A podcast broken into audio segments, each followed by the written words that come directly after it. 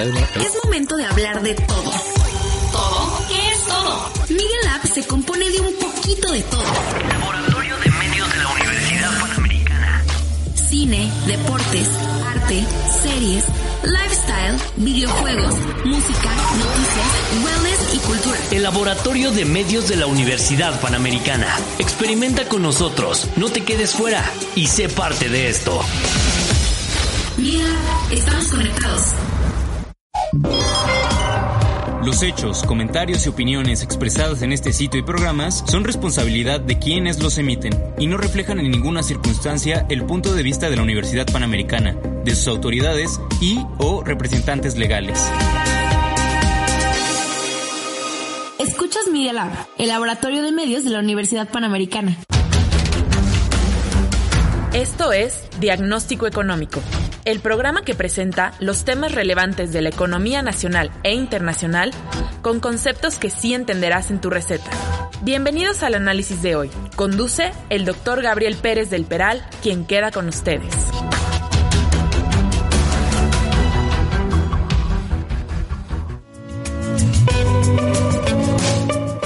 Muy buenas tardes. Como siempre, me da mucho gusto saludarlos en su programa de diagnóstico económico. Ya estamos en Facebook. Eh, el podcast también lo van a poder este, bajar en Apple Podcast. Y bueno, eh, hay muchos temas el día de hoy. Eh, se presentó el informe trimestral del Banco de México. Eh, pues básicamente mostró el mismo comportamiento que están mostrando todos los bancos centrales a nivel mundial. Hay un este, pesimismo, sí, hay mucha incertidumbre, por supuesto, una revisión del crecimiento negativo, por supuesto, para este año a menos 12.8. Ya es la expectativa que tiene el Banco de México. Eh, bueno, vamos a, mencionar con la investigación que hicieron los alumnos de la Universidad Panamericana, que como siempre, pues me da mucho gusto que estemos aquí platicando sobre estos temas que pues están impactando en eh, millones de familias a nivel este global y pues nuestro país eh, hay que estar eh, pues al día con un buen diagnóstico eh, no hay nada como un diagnóstico bien hecho, es el qué. Y luego ya viene el cómo vamos a, solucionar. Si no tienes un buen diagnóstico, pues difícil vas a poner, vas a, proponer buenas soluciones. Este, primero las damas, mi, mi, estimada Vianata, nuevamente, qué gusto, ya te había tocado estar por aquí. Eh, Vianata, preséntate, alumna de posgrados de la Escuela Empresariales. ¿Cómo estás, Vianata? Hola, Gabriel. Bien, muchas gracias. Este, mi nombre es Vianata, tengo 23 años y estudio la maestría, como lo dices, en negocios internacionales. Padrísimo. ¿Qué más? Este, ¿dónde trabajas? ¿Un pasatiempo? Sí, actualmente me encuentro trabajando en una startup chilena que se llama Vitrac, startup en México porque en Chile ya llevan ocho años y es básicamente eh, el intercambio de servicios tecnológicos referente a la logística y a la distribución de última milla. Excelente, muy bien, felicidades, Vianata, muy buena alumna, excelente profesionista y eh, pues estás por un posgrado y luego quizá por un doctorado más adelante, ¿no? Sí, con toda esta situación, pues ya está ganas dan de seguirse. Tomar claro. dos, tres maestrías para seguir viendo a ver qué va a pasar los siguientes años, cuál es el panorama. Es el mejor momento, jóvenes, es el mejor momento. Si tienes oportunidad de seguir el entrenamiento, de seguir este obteniendo grados, pues no va a haber un mejor momento en tu vida que este, porque hay, con, hay una complejidad en los mercados laborales y eh, pues ya que se abran, ya que se eh, disminuya esta complejidad, Vianata, pues el entrenamiento, las habilidades, el conocimiento adquirido, pues este van a empezar a rendir frutos como normalmente sucede, ¿no? Muy sí, bien. Claro. Adelante, perdón, te interrumpí. No, sí, yo, yo decía que tanto por la situación que estamos atravesando es un parteaguas hacia una nueva reconfiguración en todos los sentidos. Entonces estamos en el mejor momento. Exactamente, Bianata. Vamos a comentar más adelante cómo va a cambiar la vida, cómo ya está cambiando y 2021 pues va a ser otro, pues otro mundo, Emilio. Si quieres presentarte, mi, estim mi estimado Emilio, alumno del Seminario de Administración Pública Adelante, Emilio. Gracias, profesor. Eh, bueno, yo soy Emilio, eh, estudio el noveno semestre de Administración y Negocios Internacionales y pues sí, el panorama no se ve nada bien, pero pues hay que ver Pasatiempo, pasatiempo, ¿qué pasatiempo? Pues ver películas, ahora sí que en este momento solamente ver películas y series. ¿En, Netflix o qué, ¿qué, plataforma? Eh, pues ahorita cambié un poquito más a Amazon, pero todo perfecto. También buen contenido. Exacto, un bien sustituto. Ahorita comentamos. Juan Carlos, qué gusto que estés por aquí. También alumno del Seminario de Administración Pública. Muy buenos alumnos los dos. Eh, Juan Carlos, coméntanos este, qué estudias, pasatiempo y lo que gustes comentarnos, por supuesto. Hola, profe, ¿cómo está? Buenas tardes. Eh, pues como ya lo dijo el profe, me llamo Juan Carlos, estudio el noveno semestre de Administración y Finanzas. Ahorita estoy trabajando en Siemens Healthineers, es, una compañía alemana, eh, y estoy en el área de Business Performance and Controlling, ahí en la parte financiera de la compañía. Llevo ya, ya un buen ratito, siete meses, y la verdad me, me está gustando mucho, sí, sí, estoy aplicando bastantes cosas de lo que es estuve viendo a lo largo de la carrera, sobre todo en la parte de finanzas corporativas, que a decir verdad es, es, como la parte que más me apasiona de las finanzas, ¿no? Y pues de pasatiempos, eh, me gusta mucho pintar al óleo, ya no lo he hecho mucho, ah, pero... qué bien, qué bien. sí, sí, en prepa tomé un taller de, de pintura al óleo y estuve ahí tres añitos. Y tuve, tengo varios cuadros en mi casa. ¿En qué prepa? ¿En qué prepa lo tomaste el taller? En el Peñón, es una prepa de Morelos. También es de, lo puse ahí también. Sí, sí, sí, es de las obras corporativas. Felicidades, Juan Carlos. Muchas gracias, profe. Bueno, vamos a, este, les mandé un artículo que escribí sobre eh, los controles de precios en época de, de crisis, pues siempre es una tentación. Eh, muchos gobernantes lo han realizado y pues ya eh, con sus cursos de micro, pues ya pudieron constatar que si le pones un precio abajo del precio de equilibrio, abajo del precio del mercado que marca la oferta y la demanda, pues vas a tener un exceso de qué? De demanda. Y al haber un exceso de demanda, pues les estás, y, teniendo congelado el precio, les, les estás quitando incentivos a los productores. Por eso empieza a surgir escasez cuando hay control de precios. Eh, ¿Qué le llamó la atención eh, en esta en esta primera parte del artículo? ¿Algún comentario que tengan? Emilio, ¿cómo, cómo, ¿cómo lo viste? ¿Cómo ves esta política de control? Pues realmente sí es algo preocupante, ¿no? Cuando los, claro. así los gobiernos tratan de imponer esta regla en vez de buscar otras alternativas como el apoyo a los propios este, productores y a las empresas para que no, no se tenga que recurrir a esta medida que pues sí afecta mucho a la economía como tal. Sí, claro, no estás dejando que la oferta y, la demanda interactúen, pues estás generando escasez, ¿no, Bianata? ¿Cómo ves? Sí, igual, y en situaciones, por ejemplo, como estas, que hay, eh, que el, precio, por ejemplo, de las monedas más fuertes como el dólar está siendo muy volátil, no dejan, si tú no está siendo totalmente proteccionista con tu economía, como tal como lo mencionan Gabriel y Emilio, pues la economía no, no, no toma su flujo normal. Y también afecta muchísimo porque a largo plazo se ve una distribución no muy equitativa tanto de la riqueza como de los recursos. Qué bien. Eh, acabas de mencionar eh, la volatilidad del dólar. Si vemos, eh, y tienes toda la razón, Bianata, el, el dólar se está debilitando por la abundante eh, liquidez que hay en el, en el mundo, ¿no? Todos los bancos centrales están inyectando a través de compras en el mercado abierto, están comprando bonos, lo hemos mencionado en, en, la clase, y, y se está inundando de liquidez y va a seguir así. Y esto presiona a los rendimientos a la baja, ¿no? A las tasas de interés las presiona a la baja al haber tanto tanta liquidez y el dólar se está eh, depreciando efectivamente, Vianata. El índice está bajo de 100 y por lo mismo, por la debilidad del dólar, estarán de acuerdo que se fortalecen las monedas emergentes con las que se compara el dólar. ¿No? Entonces aquí este sí llama mucho la atención, qué bueno que tú tocaste el tema, Vianata, que el gobierno actual del presidente López Obrador está presentando como el fortalecimiento del peso mexicano como un logro de las políticas públicas del gobierno, pero pues, no es así, es lo que menciona Vianata, este, del índice del dólar, que se está, este, depreciando, que se está debilitando. Juan Carlos, ¿cómo ves todo esto? Pues sí, sí, profesor, es una cuestión muy interesante, pero ahora también hay que ver la contraparte que es cómo es eh, en estos momentos la política monetaria en nuestro país, ¿no? Eh, si bien una parte es el, debilitamiento del dólar, también hay que checar eh, los indicadores internos de nuestro país, por ejemplo, la baja de nuestra tasa, que ya, ya se hilaron 10 sesiones consecutivas de bajas, la última que no tiene mucho, que fue un recorte de 50 puntos base y ya lo ubicamos en 4.50%, entonces también ahí es, es un tema muy interesante que hay que estar monitoreando. Exactamente. Entonces, la pregunta es, ¿va a seguir el ciclo a la baja de eh, la tasa de interés? Eh, ¿Va a bajar nuevamente el Banco de México 50 puntos base la tasa o 25 puntos base?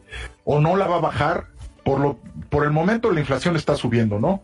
Eh, en, la investigación que hicieron sobre las noticias que están impactando los mercados, pues eh, creo que los tres eh, van a mencionar o investigaron sobre la inflación, ¿no? Sobre lo que publicó el INEGI.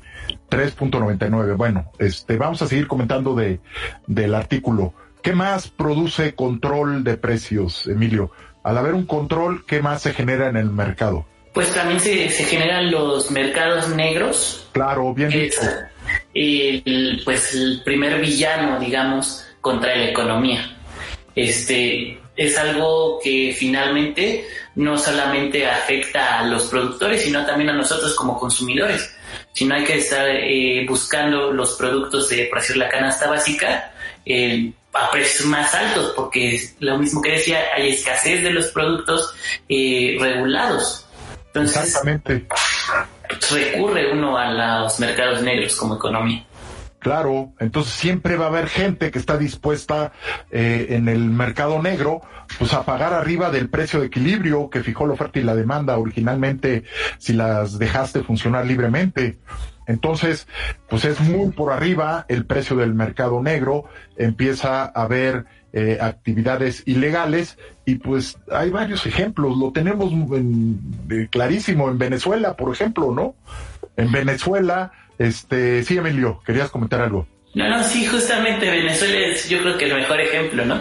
Porque sí es, eh, por su actual, este, pues gobierno, sí ha eh, generado mucho el mercado negro. Sí, y, y del tipo de cambio, y, y del, del, del Bolívar, por supuesto. Sales del aeropuerto en, en, las casas de cambio, en el aeropuerto en Caracas, te dan un tipo de cambio y, y, sales a la calle, le das la vuelta a la esquina y es otro tipo de cambio completamente diferente, obviamente más alto. Entonces, pues ahí está eh, uno de los efectos, ¿no? De, del control de los precios. Dianata, ¿querías comentar algo? Sí, que también eh, al mismo al mismo tiempo se limitan eh, las exportaciones y si un gobierno es totalmente proteccionista con las políticas y en cuanto a la producción de ciertos bienes o servicios, también no solo deja eh, a su país o a su localidad sin ese producto, sino a todos los que están alrededor, ¿no? A los que necesitaban ese producto. también se genera un, es, es un efecto dominó. Es lo mismo que pasó, como lo mencionas en el caso con las mascarillas, pero creo que también se ha visto en todos los países con este cambio de, de, sí, de los consumidores, de lo que ahora están buscando, que hay una escasez tremenda de todos los productos de limpieza, todos los productos de salud, y también esto, esto produce que aumenten, aumenten eh, el precio y que también mucha gente que es de bajos recursos no pueda tener estos productos, por lo tanto no pueda tener pues una vida digna o no puede hacer su vida normal. Claro, y en lugar de, de estar ayudando a, a las, eh, a los grupos de población más vulnerable, ¿no? Eh, los estás perjudicando, Yanata, con lo que acabas de explicar eh, correctamente, ¿no? Entonces, primero los pobres, ¿se acuerdan la campaña del observador? Si empieza a controlar precios más adelante, pues son primero los pobres que se van a ver afectados, por supuesto, por lo que explicó Vianata y empiezan a incrementarse los precios de la canasta básica. Y claro, pues estas también son las personas que recurren a la informalidad o a crear un, un producto sustituto que no es tan legal que es parte del mercado negro para tratar de satisfacer las necesidades de estos grupos de personas que se van quedando sin acceso a todos los demás bienes y servicios. Claro, por supuesto. Entonces, los grupos vulnerables son los primeros que se ven impactados negativamente. Eh, hay este una mención argentina también en el artículo. ¿Se acuerdan de esa parte? No sé si te acuerdes, este Juan Carlos o Emilio, el que quiera. Sí, Juan Carlos. Sí, sí, sí. Eh, pues justamente era eh, que se en el caso argentino se había marcado un límite de precio, me parece, para 300 productos de la canasta básica. Entonces, pues es, es un control de precios excesivo que puede llevar tanto a un problema de demanda, en el caso de que sea un precio máximo, tanto a un problema de oferta si se llegara a fijar un precio mínimo. Porque si se llega a fijar un precio mínimo, se sobreproduce, pero si, si hay una, un exceso de oferta, claramente no se está consumiendo ese bien. Y en el caso de que sean bienes perecederos que normalmente es, a la fijación a los productos a los que se les, se les realiza la fijación entonces pues son productos que, que se merman que se echan a perder porque en su mayoría son bienes perecederos. Muy bien a ver esto es muy interesante. Este nuestro productor Moisés nos está pidiendo que hagamos un corte de estación. Regresamos en un minuto al programa de diagnóstico económico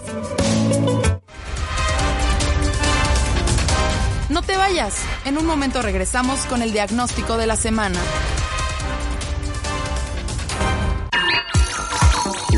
Es momento de hablar de todo. ¿Todo? ¿Qué es todo? Miguel App se compone de un poquito de todo. Laboratorio de Medios de la Universidad Panamericana. Cine, deportes, arte, series lifestyle, videojuegos, música, noticias, wellness y cultura. El laboratorio de medios de la Universidad Panamericana. Experimenta con nosotros, no te quedes fuera y sé parte de esto. Mira, estamos conectados. ¿Quieres continuar escuchando más de nuestras ideas?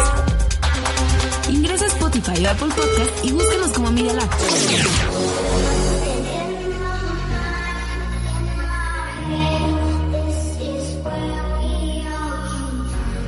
El Laboratorio de Medios de la Universidad Panamericana. Escuchas Media Lab, experimentando sensaciones auditivas.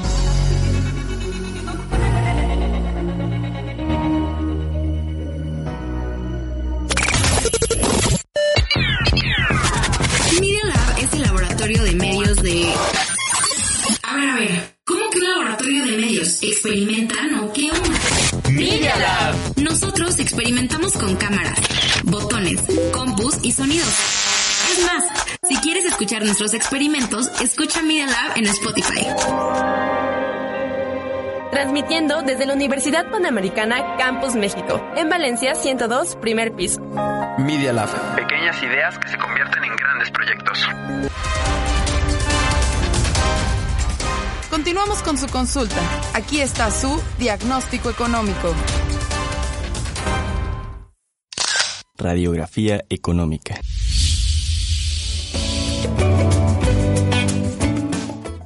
Estamos de regreso en su programa de diagnóstico económico y pues estamos comentando eh, con los alumnos de la Universidad Panamericana el inconveniente de poner, eh, los inconvenientes, mejor dicho, de poner controles de precios. Miren, el argumento, el pretexto de los gobiernos, eh, ustedes lo saben bien, es redistribuir el ingreso y estabilizar los precios.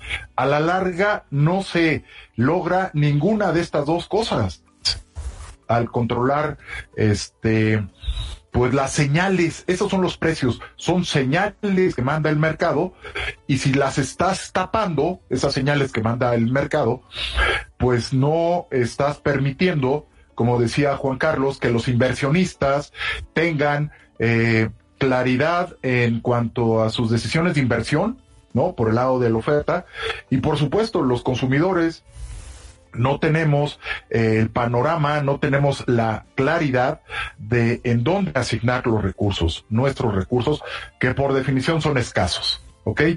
¿Qué más? Este, sobre el tema, Vianata. No sé si quieras comentar algo más, o Juan Carlos o Emilio. Básicamente es lo que se, se menciona en el artículo, ¿no? retomar un poquito la, la idea de Juan Carlos, perdón, de la parte de que no se, no se ha apoyado como se debe a, al, al agro, que es realmente el que termina más afectado si la venta de los productos no es la que debería de ser, ¿no? Porque es en realidad una venta cero, donde los productos se echan a perder y pues ya nadie los va a comprar. Ya no hay forma de recuperar esa inversión. Eso es un punto importante.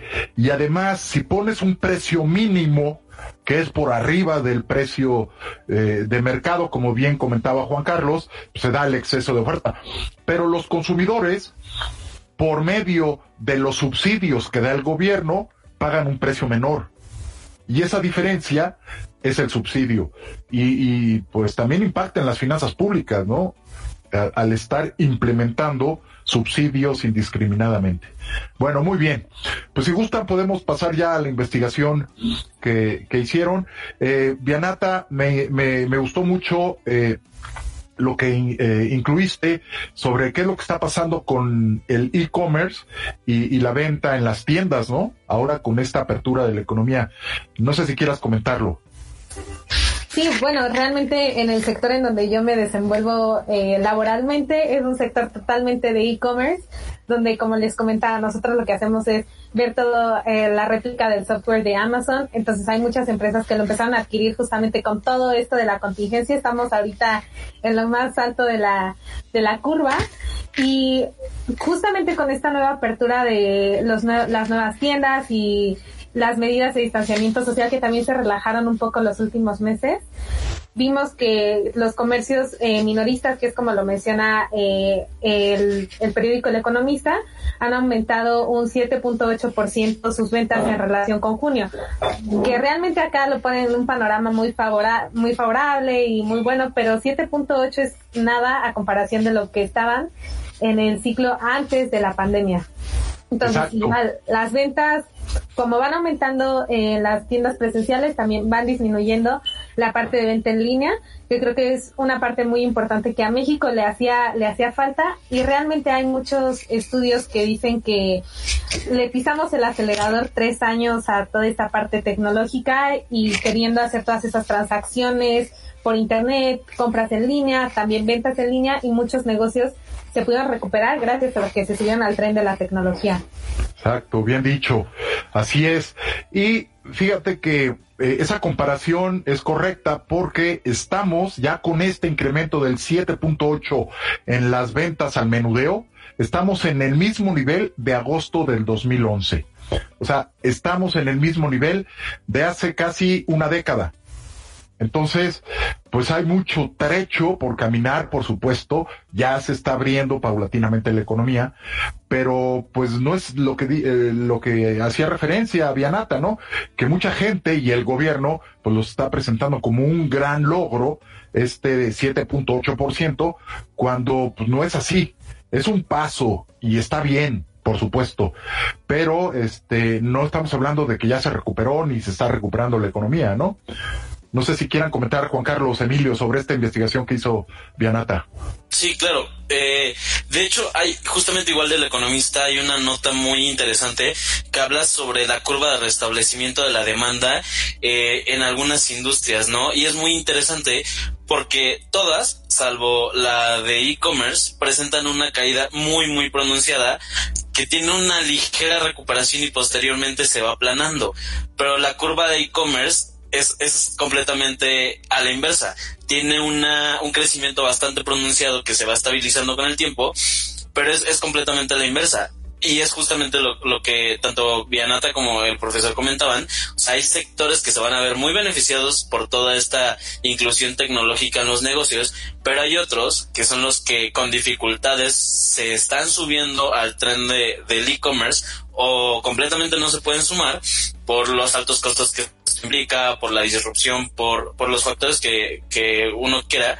Eh, entonces, esta, este tema del, del establecimiento de la curva, del restablecimiento más bien de la curva de la demanda, pues es un factor que se tiene que tomar muy en cuenta para este desempeño económico que, que menciona el profesor. definitivamente, Juan Carlos. Emilio, eh, tú investigaste algo sobre el precio del oro, ¿no? Sí, así es. Eh, bueno, el precio del oro, eh, pues eh, para Estados Unidos ha tenido pues unas buenas precios, son dos mil dólares. Y bueno, en las últimas jornadas... Para todo el mundo, ¿no? Para todo el mundo. Sí, Sí, para todo el mundo, pero principalmente para Estados Unidos, como que ha tenido un mejor impacto debido a su guerra comercial que tiene con China. Esta guerra que traen ha hecho que pues mejore el precio a nivel internacional, pero que para Estados Unidos tenga un mejor impacto. Esto se ha dado en las últimas jornadas y pues sí representa pues un gran avance. En, bueno, esta aquí, aquí hay que subrayar, el, el oro siempre es un activo de refugio en época de incertidumbre.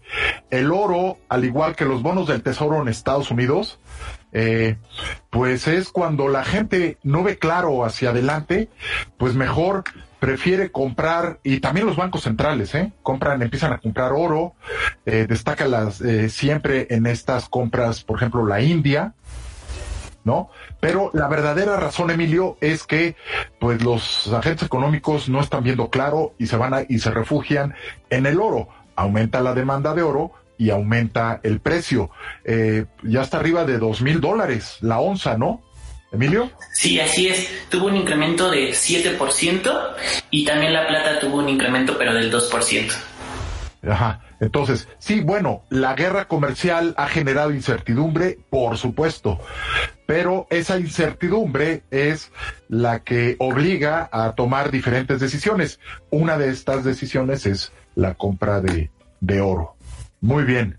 Eh, eh, Dianata, no sé si eh, cuál de las investigaciones que hiciste te gustaría. Este superávit en el campo, en el sector agroindustrial, está interesante, Dianata y la gráfica que pusiste, pues es una balanza muy favorable, ¿no? Para el campo.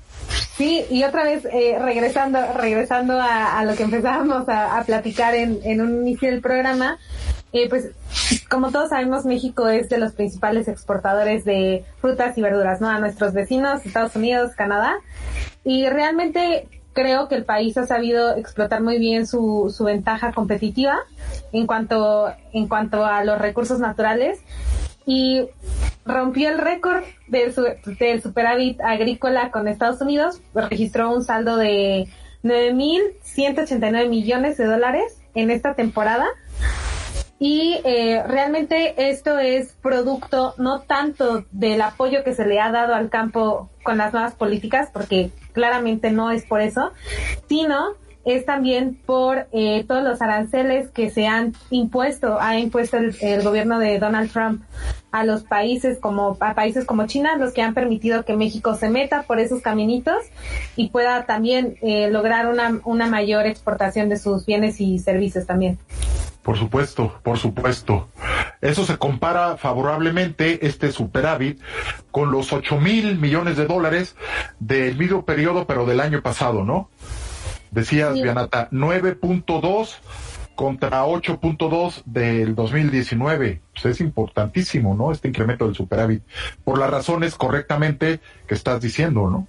Sí, y acá también viene una parte muy, muy polémica. A Estados Unidos casi no le gusta andar en la polémica pero este empiezan a promover eh, algunas medidas como de remedio comercial contra las importaciones de estos productos y vamos a ver qué pasa, ¿no? Con, eh, con la exportación e importación de berries y los, los tomates.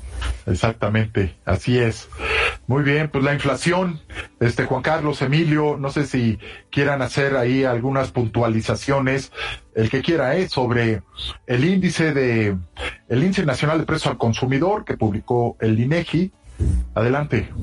Claro, eh, pues se, se, reportó la inflación quincenal de esta última quincena y hemos llegado al techo, al límite objetivo fijado por el Banco de México, que es de 3% más menos un punto porcentual. Estamos ahorita en 3.99% y es una situación eh, preocupante. Hay analistas de algunos grupos financieros que prevén que la inflación todavía pueda subir más debido a todo este problema que se originó como un problema de oferta y después se transformó en un problema de demanda a raíz de la, de la crisis sanitaria, ¿no? Y es muy interesante porque al mismo tiempo también nos explica eh, cómo, cuáles son los componentes de la inflación que más, que más influyen.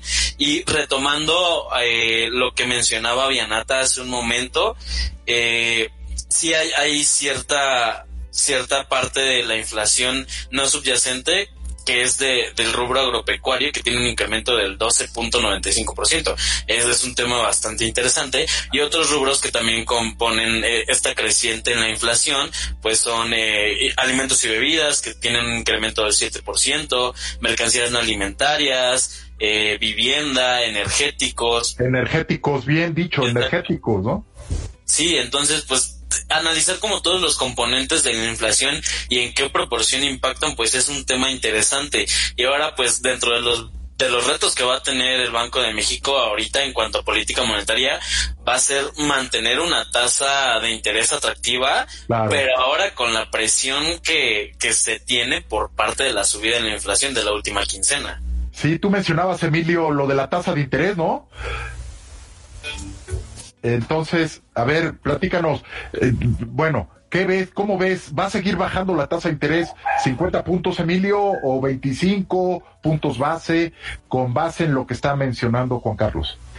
Eh, bueno, con base a lo que comenta Juan Carlos, se prevé que baje 50 puntos la tasa de interés. Bueno, eh, en septiembre es la reunión de política monetaria y este hay gente que también está mencionando el 50, puntos base, pero también hay otra que, que está diciendo que, en, bueno, otros analistas, que solamente 25 puntos base, ¿no? Para acabar el año en cuatro. ¿Cómo ves esto, Emilio? Eh, yo sí lo veo difícil, eh, más porque también eh, teniendo otras investigaciones, pues realmente el crecimiento del PIB, pues no hay crecimiento, nada más hay caída como mencioné en un principio, va a ser alrededor del 12, casi 13%. Para mayo se había anunciado una caída del 9% y para este siguiente mes que es septiembre, eh, Moody's dijo que va a ser un 10%, eh, que se prevé que sea un poco más y esto va a impactar a las tasas de interés. Bueno, pues ahí está el pronóstico de Emilio, que sí va a bajar 50 puntos base a 4%, ¿verdad? Tu pronóstico es para que diciembre acabemos este año en 4% la tasa de interés, ¿no? Yo digo que sí. Ustedes, este, Vianata, Juan Carlos, 50 puntos base o 25, las damas primero. Claro. Híjole, no, está, está muy complicado este, este panorama. Yo, la verdad, creería que lo es esencial irlo bajando de poco a poco creo que se tendría que bajarnos de forma tan drástica. Yo le apunto al 25%, pero también, bueno, tenemos que tomar en cuenta que todas estas medidas son para aliviar toda esta presión que tienen, que tiene la economía mexicana, ¿no? Tanto en la industria, en los consumidores, en todos los aspectos.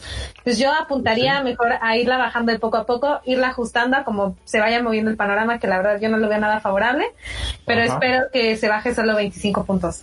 Sí, pues la, verdad sí está muy complejo. Tú, este, ¿cuál es tu pronóstico, Juan Carlos? Sí, justamente yo igual eh, concuerdo que lo más ideal sería nada más bajar la 25 puntos base, porque justamente hoy hoy en la mañana eh, estaba leyendo una noticia que hubo una salida de capitales bueno, se perdieron tenedores de los bonos, entonces pues ya hay cierta tendencia, se está perdiendo el atractivo de nuestra, de las inversiones en nuestro país. Y gracias a esta salida de capitales pues algunas personas dentro del Banco de México, incluida la subgobernadora, apuestan a tener un ritmo de recorte en la tasa menor al que se estaba presentando, entonces yo apostaría igual por un 25 nada más de recorte en puntos base. Sí, este, hay un subgobernador, Guzmán Calafel, que va a salir, ya termina su periodo el, en, diciembre. Entonces, eh, le hicieron una entrevista muy interesante, muy recomendable esta semana, y él está eh, aseverando de que pues, ya no debe bajar tanto la tasa, ¿no?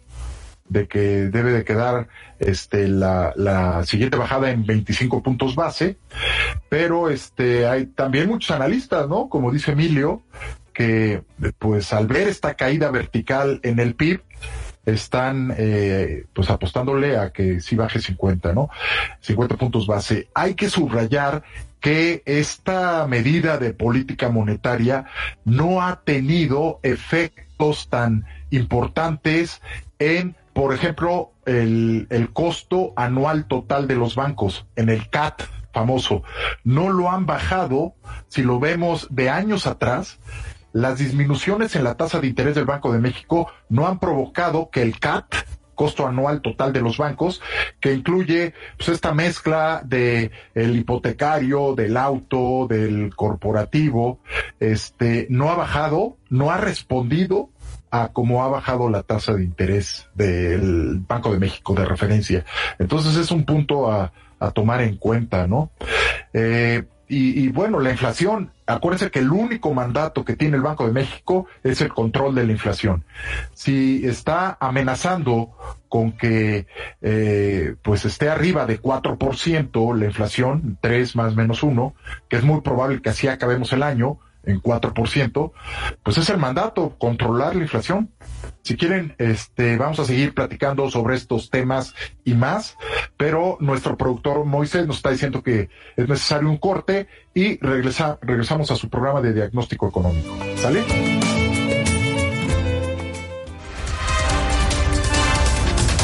No te vayas. En un momento regresamos con el diagnóstico de la semana.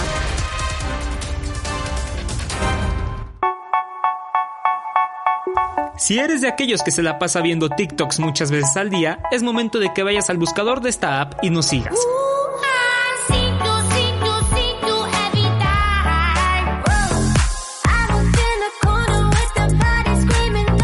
Solo búscanos como arroba Media Lab y divirtámonos juntos.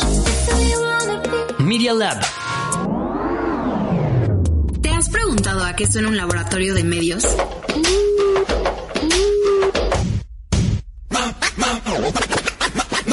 Noticias, deportes, música, lifestyle. Media Lab mezcla los gustos de todos para mantenernos conectados. Porque Media Lab lo haces tú.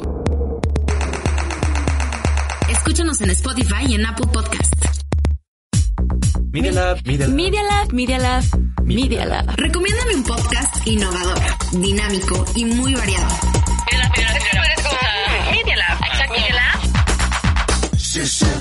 Media Lab, sí. Ajá. Media Lab conecta los medios para crear experimentos en la Universidad Panamericana. Puedes ser parte de este experimento por medio de Apple Podcast. Conéctate. No te despegues de Media Lab. Experimenta con nosotros. No te quedes fuera y sé parte de esto. Síguenos en Facebook y en Instagram para la experiencia completa. Búscanos en Instagram como arroba medialab-up y descubre todo lo que tenemos preparado para ti. Encuéntranos como Media Lab UP. Media Lab. Pequeñas ideas que se convierten en grandes proyectos. Continuamos con su consulta. Aquí está su diagnóstico económico. Signos vitales.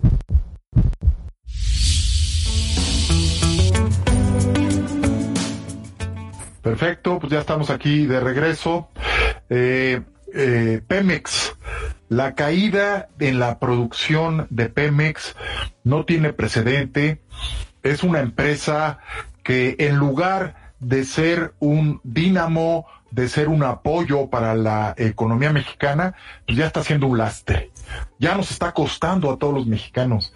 Cuando antes pues nos estaba este financiando pues cerca del 35% Vianata del gasto público de, de, de lo que ejerce la Secretaría de Hacienda. Eh, no sé eh, cuáles serían tus impresiones de esto, Vianata, de Pemex.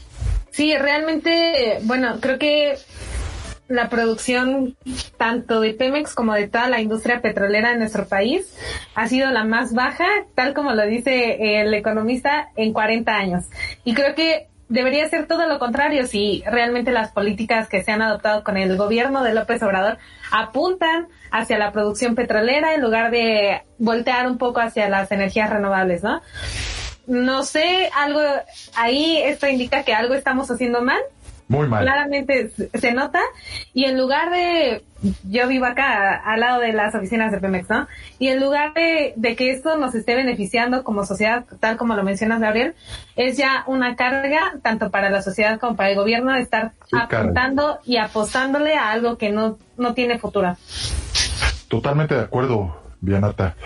Eh, la producción, Juan Carlos, trae una caída importantísima, ¿no? Los millones de barriles al día que se está produciendo. Eh, tú hiciste una investigación al respecto sobre este y pusiste una gráfica muy interesante. ¿Por qué no nos comentas esta gráfica en donde se refleja la producción de Pemex? Claro, eh, pues al, al, cierre de julio la producción de Pemex eh, cerraba en 1.6 millones de barriles diarios. En comparación con el mes anterior, es una caída de 4.5%, perdón, en comparación anual, en comparación anual. En julio del año pasado estaban, está cerrando con 4.5% de caída, mientras que con respecto a junio es de 0.6% de caída. Eh, esto se debe a múltiples factores, eh, la disminución en la demanda de, combustibles por toda la crisis sanitaria y el distanciamiento social, eh, pero para los analistas ya la narrativa de rescatar a Pemex es ya incomparable. Eh, sobre todo porque si se considera eh, lo que representa Pemex para la deuda pública del país. Hace un par de semanas eh, estaba analizando igual una gráfica que mostraba los países más endeudados de América Latina y en el total de deuda de América Latina, eh, México ocupa el primer lugar si se considera la deuda de Pemex. Contando la deuda nacional y la de Pemex, acaparamos el 40% de la deuda total de América Latina. Ya es, es un tema incosteable.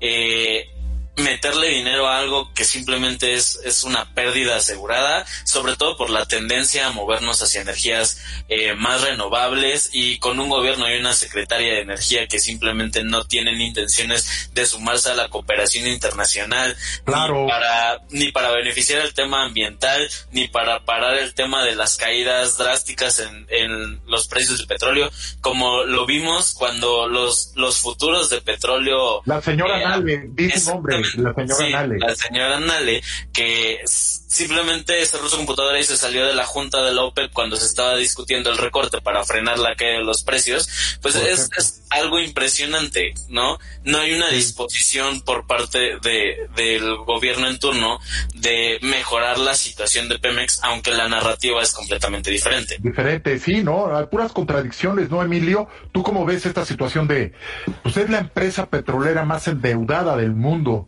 Pemex, ¿no?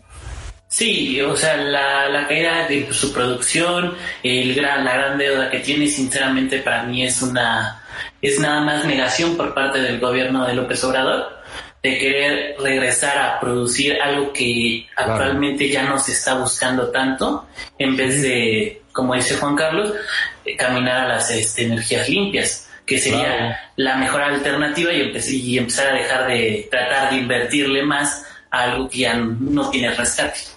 Exacto, bien, y Vianata pues, hacía también referencia a las energías renovables, son más baratas, son más limpias, ¿no? La energía eólica es realmente más barata que la energía producida por eh, combustibles de origen fósil, como es el, el petróleo, como es este el gas, como es el combustóleo. Y fíjense, además la Comisión Federal de Electricidad está eh, produciendo eh, electricidad con combustóleo, que es más contaminante que nada. Acuérdense que el combustóleo es el residuo de la refinación de, de, de, gasolinas. Es el desecho, el combustóleo. Entonces, como hay mucho, como este comentaba muy bien Vianata y también Juan Carlos, este es un mal enfoque. No puedes regresar a un monopolio estatal como estaba en los setentas, en los ochentas. ¿ok? Entonces sí está muy complicado. Eh, me llamó la atención, Emilio, que también investigaste algo sobre la planeación que están teniendo las empresas, ¿no? Este, Emilio, ante esta crisis, no sé si quieras comentar algo. Solo el 25% de las empresas tienen plan para salir de la crisis. Pues está impresionante eso, ¿no? Sí, es algo, un tema también muy complicado, este, porque principalmente y también por parte de la pandemia, a, muchas empresas las agarró pues sin saber qué hacer, entonces, y tampoco no tienen un respaldo. Ya actualmente es nada más el 25% de las empresas tienen un plan de acción para poder este, seguir operando de la mejor manera. Y este, pues lamentablemente el otro porcentaje eh, no sabe, no tiene ese plan de acción. Sí, caray, aquí citas este estudio de Bain and Company, que es el que encontró que, pues, que el 75% de las empresas en, en, México, que ustedes saben bien, el 99% son micro y pequeñas empresas, no tiene un plan bien estructurado para salir de la crisis. Eh, y, y bueno, pues es que también es entendible ante la falta de apoyo por parte del gobierno no ha habido, México es de los países que menos ha apoyado a las empresas y a los desempleados que se están generando. Y bueno, pues ahí están los resultados. Cada quien, como se dice coloquialmente, se tiene que rascar con sus uñas. Cuando en los países desarrollados, Alemán, la señora Merkel, este, Macron les está pagando la electricidad a los franceses. Les manda dinero para que paguen el recibo de la luz Qué, terrible. Aquí, obviamente, con más población vulnerable, no se está dando ningún apoyo. No se diga Estados Unidos. Les llega un cheque de 700 dólares a las familias este, en Estados Unidos para poder paliar esta crisis. ¿Tú cómo ves esto, Vianata? Realmente, pues es muy criticable eh, que, que esté dejando, este, pues morir a las empresas, caray. Sí, y realmente es muy triste porque si lo comparamos con todas las empresas, las empresas eh, que están van a ser muy afectadas tanto por el cambio en, en los en lo que buscan los consumidores este también se van a quedar muchas pymes atrás no y detrás de estas pymes y detrás de cada persona que se queda sin empleo hay una familia que depende de esta persona sí claro. Entonces nosotros no no podemos decir que la economía va bien y como lo ha hecho López Obrador Decir que todas estamos que te contentos, que todas las mañanas dice eso, no todas las mañanas, ajá, todos estamos muy felices, ¿no? Según, pero realmente no es así y hay que, sí hay que voltear a ver un poquito hacia arriba y, y ver lo que está haciendo Estados Unidos, que sin querer queriendo, o sea, como el chavo del ocho, sin querer queriendo, nos está llegando a nosotros un poquito de ese apoyo, ¿no? Con las remesas y que el gobierno de López Obrador diga que es porque vamos bien, Ahí hay algo, hay algo muy malo. Y también, o sea, considerando que estamos a unos días de que la Secretaría de Hacienda diga para qué se van a, se van, se va a destinar ciertos recursos, pues hay que ver en qué se tiene que invertir y en qué no. Aquí vemos, no vamos a invertir en Pemex, pero vamos a invertir en políticas públicas que ayuden a las pymes. Ahí, bueno, esto ya depende no lo va a hacer. del gobierno. ¿Estás de acuerdo que no lo va a hacer, Vianata? Sí, no, eso es que es hablar como con una pared. O sea, es una necedad impresionante. ¿Tú cómo ves esto, Juan Carlos? Sí, sí, es, es un tema bastante preocupante, eh, sobre todo porque también ese estudio de, de Bain y otro que realiza KPMG eh, mencionan que justamente la falta de un plan de contingencia y de continuidad de negocio se debe a que no es posible costearlo para las empresas. Y si analizamos todo el tema de que la mayoría de las empresas en México son pymes y no hay incentivos fiscales para que puedan continuar con la existencia de su negocio, pues es un tema todavía más preocupante al que se le suman otros, como la creciente tasa de desempleo, la baja de consumo, eh, pues estamos yendo para, para el precipicio. Es, es una cuestión bastante preocupante y, y, sobre todo también lo que lo que comenta Vianata, ¿no?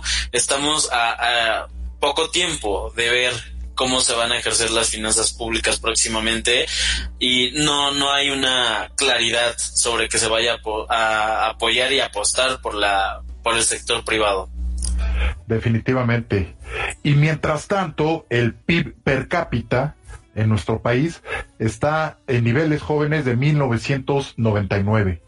El, el INEGI anunció el día de ayer que el PIB per cápita, ustedes saben bien que es el PIB nominal entre 127 millones de mexicanos que somos, eh, está en 6.129 dólares anuales. 6.000, repito, 6.129. Estamos hablando de que andamos alrededor del 15-20% de, del PIB de Canadá, del PIB per cápita, andamos en los mismos niveles del PIB de Estados Unidos, 15-20% del de Estados Unidos, eh, y estamos en un tratado de libre comercio, estamos en un bloque económico que además esta caída del tipo de cambio se ha agudizado por la volatilidad del tipo de cambio. Eh, si vemos los tres primeros meses de este año, enero, febrero, marzo, el tipo de cambio promedio fue de 20.5 pesos por dólar. Y si vemos de marzo en adelante, abril, mayo, junio, el, el promedio del tipo de cambio, jóvenes, anduvo en 23, 23 este, pesos por dólar. Esto también influyó no solamente lo que han ustedes comentado de la pandemia, la caída vertical, ¿no? Lo que nos decía Emilio, que son, es 12.8 el pronóstico del Banco de México, sino que el tipo de cambio al subir hace que baje el PIB per cápita, ¿no? Porque está en dólares el PIB per cápita para hacer las comparaciones internacionales. Entonces, pues sí está bastante complicada esta parte, ¿no? No sé si quieran comentar algo sobre el, tipo de cambio. Ya decías, Vianata, de, de esta volatilidad que se está dando en el, en el tipo de cambio y que ni se le ocurra al gobierno actual tratar de controlar los precios en la economía. ¿Estás de acuerdo? Sí, no, o sea, e, es, es impresionante también eh, lo que van informando día con día sobre lo que está pasando y no quiero que suene que, que yo estoy creando un complot contra nuestro, nuestro presidente, sino... No, no, no. Estamos en, estamos en un ambiente académico. Lo que está pasando. Y pero... Eh, pues en ese caso estaríamos los cuatro, ¿no? pero no, no, no, no. A ver, en una universidad lo que buscamos es la verdad. Siempre. Entonces hay, que, hay que decirla. Y la explicación, la explicación real, no porque vamos bien, nada. La explicación real ante esta volatilidad del, precio del dólar es que las relaciones eh, entre Estados Unidos y China se están relajando poquitito y realmente están comprometidos con un nuevo acuerdo comercial que van en la fase 1, ¿no? Que quieren hacer y ahí fue sería, donde... el, sería el primero, ¿no, Vianata? Porque no hay una no hay un acuerdo comercial entre Estados Unidos y China. No hay, y creo que eso también eh, le puede ayudar a países que tienen también tratados de libre comercio bilaterales, tanto con China como con Estados Unidos, a aperturar un poco más su mercado, relajando estas medidas eh, de contención que se tenían y obviamente eh, bajando también el, el precio del, del dólar, como lo, tú lo mencionabas, Gabriel, hace que las monedas eh, de países emergentes ganen valor. Y esto es muy valioso para nosotros como México y para América Latina en general.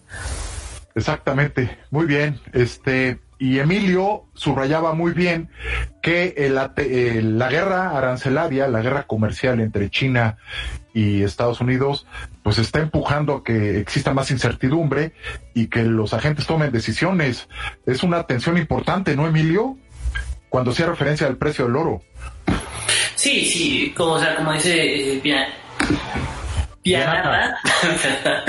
este, eh, esto ha hecho que realmente, como dice, una incertidumbre muy grande, pero también beneficiosa para los países emergentes.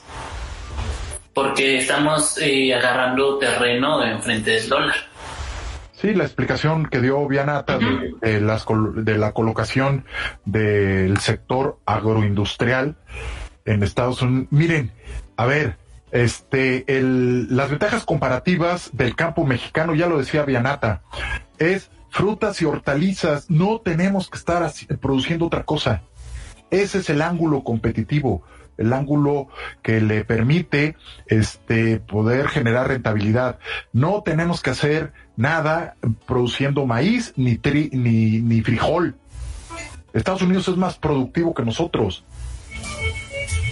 ¿Me explico? Entonces, hay que seguir así y si nos convertimos en la cocina de Estados Unidos, pues bienvenido. Bienvenida, nos decía Bianata, nueve mil millones de dólares de superávit en el campo mexicano. Y si vamos a hacer la cocina de Estados Unidos, qué bien, es nuestro ángulo competitivo. Esa es la idea. Muy bien, jóvenes, pues ya llegamos al final de, del programa Diagnóstico Económico. Me dio mucho gusto estar platicando con ustedes y yo los invito eh, el próximo jueves, ¿no? De una a dos de la tarde en su programa de Diagnóstico Económico. Muchas gracias, que estén muy bien y que tengan un excelente fin de semana. Hasta luego.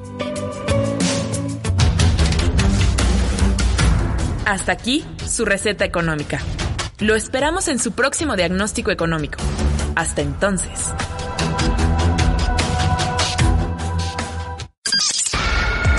Media Lab, el laboratorio de medios de la Universidad Panamericana. Estamos conectados. Síguenos en Facebook y en Instagram para la experiencia completa. Media Lab. Pequeñas ideas que se convierten en grandes proyectos.